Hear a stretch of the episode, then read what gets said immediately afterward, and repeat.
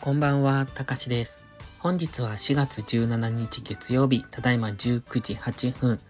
それではドル円の相場分析をしていきましょう。本文内にありますギガファイル便の URL をクリックしていただいて、中にある画像を見ながらお聞きください。このチャンネルでは売買を推奨しているわけではありませんので、投資は自己責任、自己判断でお願いします。また、ここでの話はあくまで個人の感想であり、売買のおすすめではありません。ではまず4時間足からです。現在4時間足はわずかながら高値を切り上げてきてますので上昇トレンドに入ってきてます。そして紫の切り上げラインに沿って現在は高値を更新してきているところ、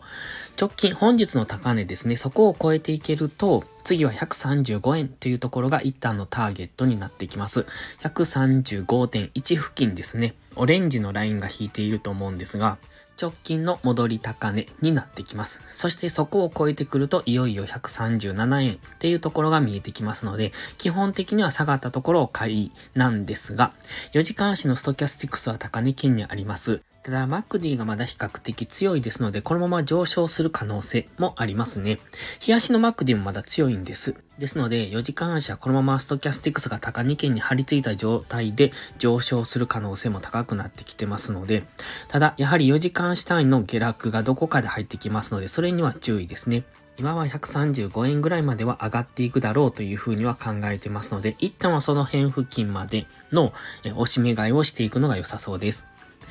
では次は1時間足ですね。マックディがダイバージェンスを起こしてます。ただ今のところ、ローソク足を見ていただいたらわかるんですが、陰線より陽線の方が多いんですね。そして本日も何度も上昇しようとして、えっと、下髭の陰線や下髭の陽線が出ておりますので、基本的には上昇したいと考えられます。ただやはりマクディのダイバージェンスが起こってますので、どこかで大きめの下落をする可能性がありますので、今、えっ、ー、と、根拠のないところでの逆張りっていうのは危険だと思いますが、もし5分足や15分足でこの上昇トレンドが崩れてきたら一旦の下落、1時間足や4時間足単位の調整の下落を狙うのもありかもしれませんが、やはり基本的には強く上昇している、ローソク足を見ていただいたら陽線が多いのもわかりますので、基本はこの上昇トレンドに従ったトレードをしていくのが安全です。現在は15分足で上昇トレンドを描いてますので、15分足単位で次の押し目買いポイントを探していくのがいいかもしれませんね。